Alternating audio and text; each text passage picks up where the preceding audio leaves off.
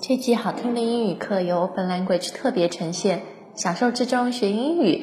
更多级别五百多节实用英语口语课，请下载 Open Language App 免费试用。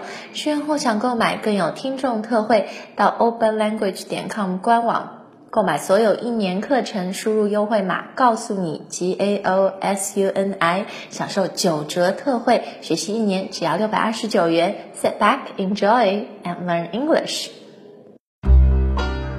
Open Language 英语英语改变生活。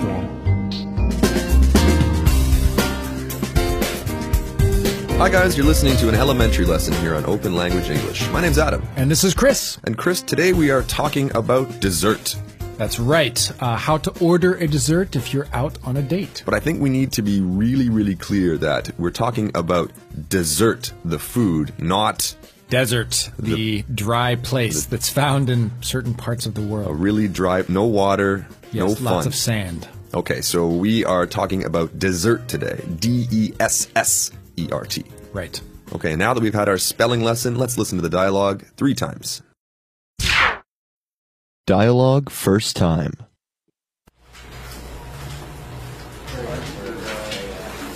Wow, that dinner was fantastic. What's for dessert? Dessert? I'm absolutely stuffed. How can you still be hungry? Well, I don't want anything too rich or heavy. I just need something for my sweet tooth. I heard they have a signature souffle here. Uh, they're light and airy and won't fill you up. Or maybe some sherbet or tiramisu. Are you sure you don't want to order a chocolate lava cake or an apple crumble? You just said you don't want anything too rich. Right, so you order one. I'll just have a few bites. Dialogue second time.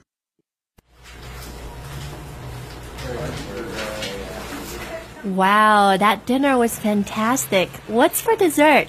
Dessert? I'm absolutely stuffed. How can you still be hungry? Well, I don't want anything too rich or heavy. I just need something for my sweet tooth. I heard they have a signature souffle here. Uh, they're light and airy and won't fill you up. Or maybe some sherbet or tiramisu. Are you sure you don't want to order a chocolate lava cake or an apple crumble? You just said you don't want anything too rich. Right, so you order one. I'll just have a few bites. Dialogue third time.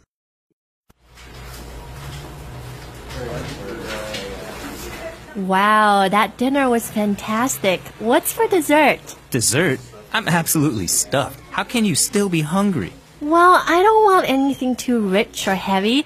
I just need something for my sweet tooth. I heard they have a signature souffle here. Uh, they're light and airy and won't fill you up. Or maybe some sherbet or tiramisu.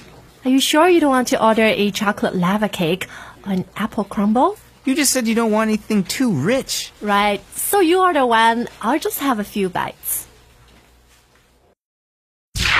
Okay, and so we have a man and a woman. Uh, they've just finished dinner, uh, and the woman says, Wow, that dinner was fantastic. What's for dessert?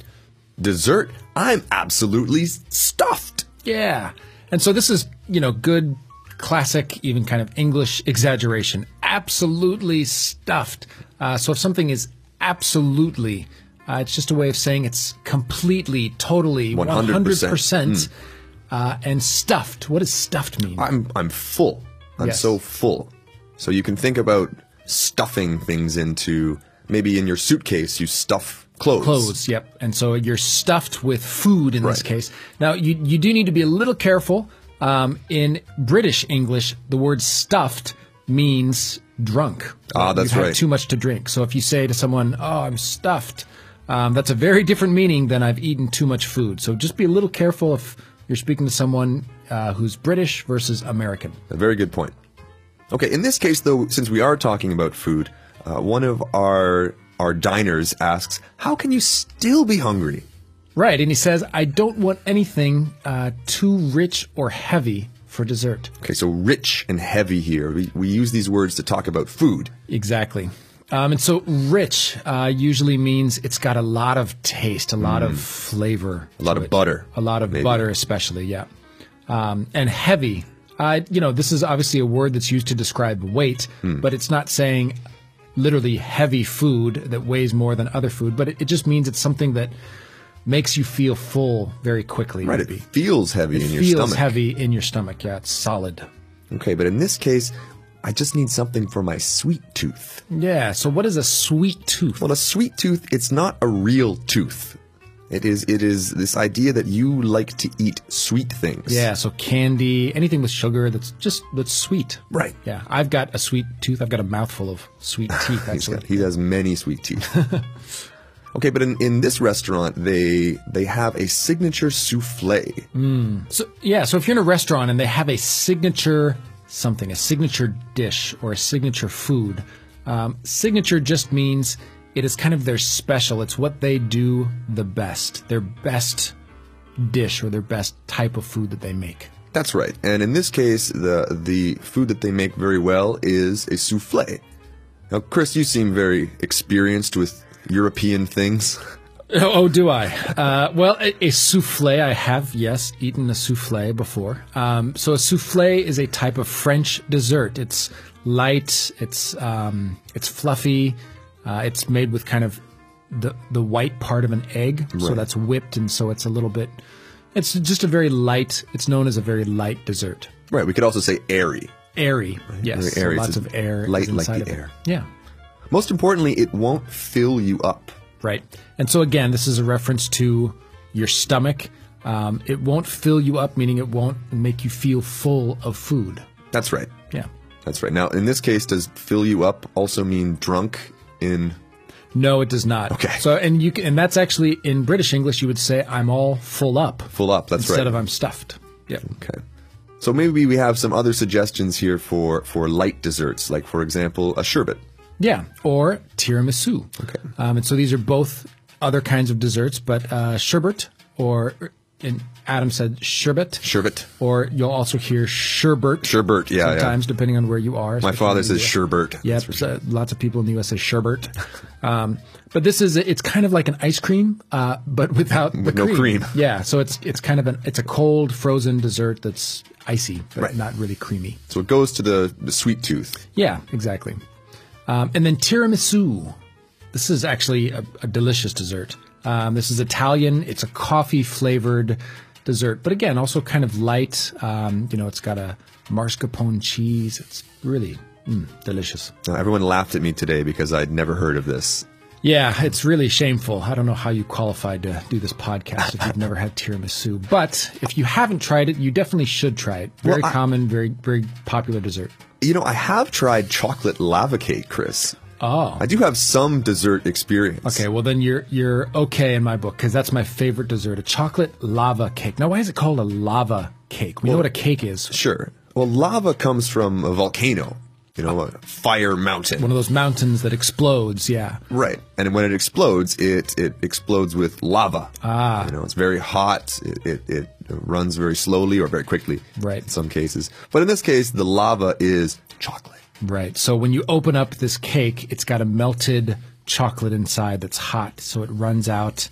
That's one of my favorite desserts. It is quite good. Delicious. Yeah. And then we've also got an apple crumble. Oh, now this one's my favorite. So what's an apple crumble? Well, this is, it's almost like an apple pie. If anyone's ever tried an apple pie, it would be apple, sugar, maybe some spices. But in this case, it's not a pie. It's, it's just sort of in a dish. Yeah, so it's just not cooked in a pie dish. It's Right. not circular. Usually in, in fact it's probably square. when it's Probably a served. square. Yeah. And maybe even have some ice cream on top. Right, right. Now, So if grandma, if you're listening, uh, I, I, I could use some of your apple crumble. Wonderful. Okay, and so um, you know, his date is made these suggestions of lava cake and apple crumble, which are quite rich Hmm. as desserts. So again, we talked about rich is a word we use to describe food that is lots of taste. It's heavy. It's you know, this is not a light dessert. These are both quite delicious, but very heavy, Very heavy. Hmm. substantial desserts.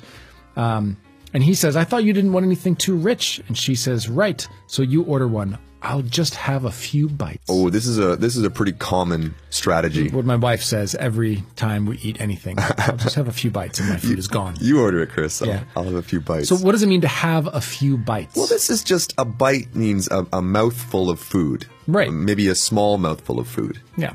So just have a few bites means that maybe we can share, but you will have more than me. I, I will just have just a little. Right. Just a few tries, a few little samples of the food. Usually it ends up being more than that. More than that. So, Okay, so let's listen to the dialogue three more times, and then we've got a few more rich and heavy dessert related topics. Dialogue first time.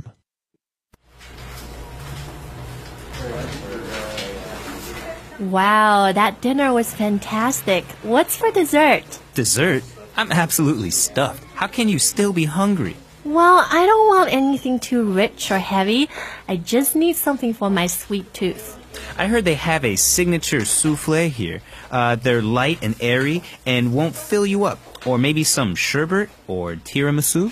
Are you sure you don't want to order a chocolate lava cake or an apple crumble? You just said you don't want anything too rich. Right, so you order one. I'll just have a few bites.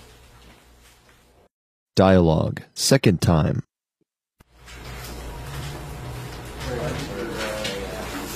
Wow, that dinner was fantastic. What's for dessert? Dessert? I'm absolutely stuffed. How can you still be hungry? Well, I don't want anything too rich or heavy. I just need something for my sweet tooth. I heard they have a signature souffle here. Uh, they're light and airy and won't fill you up. Or maybe some sherbet or tiramisu. Are you sure you don't want to order a chocolate lava cake or an apple crumble? You just said you don't want anything too rich. Right, so you order one. I'll just have a few bites.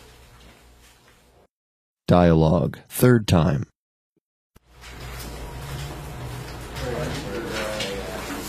Wow, that dinner was fantastic. What's for dessert?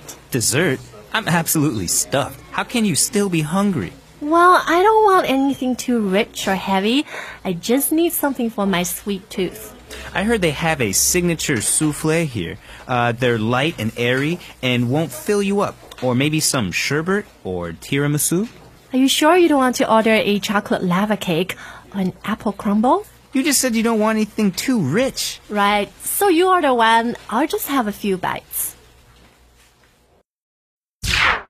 okay, Adam. So in today's lesson, we learned about a lot of good, common types of desserts, both light desserts and maybe rich or heavy desserts. But we, what did we learn about? We heard about souffles, Hmm. um, sherbet, tiramisu, Hmm. chocolate lava cake, Apple crumble. apple crumble. Ah. Oh, God, I'm so Uh, hungry. Have we missed any other really good popular desserts though? Well, I think probably the most common is just ice cream. Yeah, exactly. So ice cream definitely qualifies as a dessert in most restaurants. Just Uh, a little bit of ice cream. Yeah. So I don't know. I mean, I think if as long as you know pies and cakes, you know, then you it's very easy to think of the other combinations: a chocolate cake or a fruit pie of some kind, and uh, those are most of the famous desserts.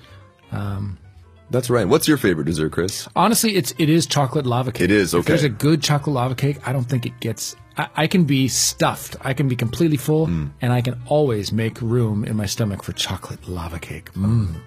Well, usually my strategy is if I'm on a date, I will always suggest to to my date, how about we just have dessert? Let's just forget dinner. I don't I don't want to be so stuffed. Let's just have dessert. That always works too. Uh, that, that always works. So Also, I'm cheap. Well, and and that especially works if you're cheap or if you don't want to spend the day, and maybe if you don't want to have a second date, because they probably will not agree to go back out with you if you only buy them dessert. But please let us know what your favorite dessert is and why. Uh, you can leave us a comment on our website at openlanguage.com or follow us on Facebook, WeChat, and Twitter. We will see you next time, and happy eating. This is Chris. Bye bye. Bye, guys.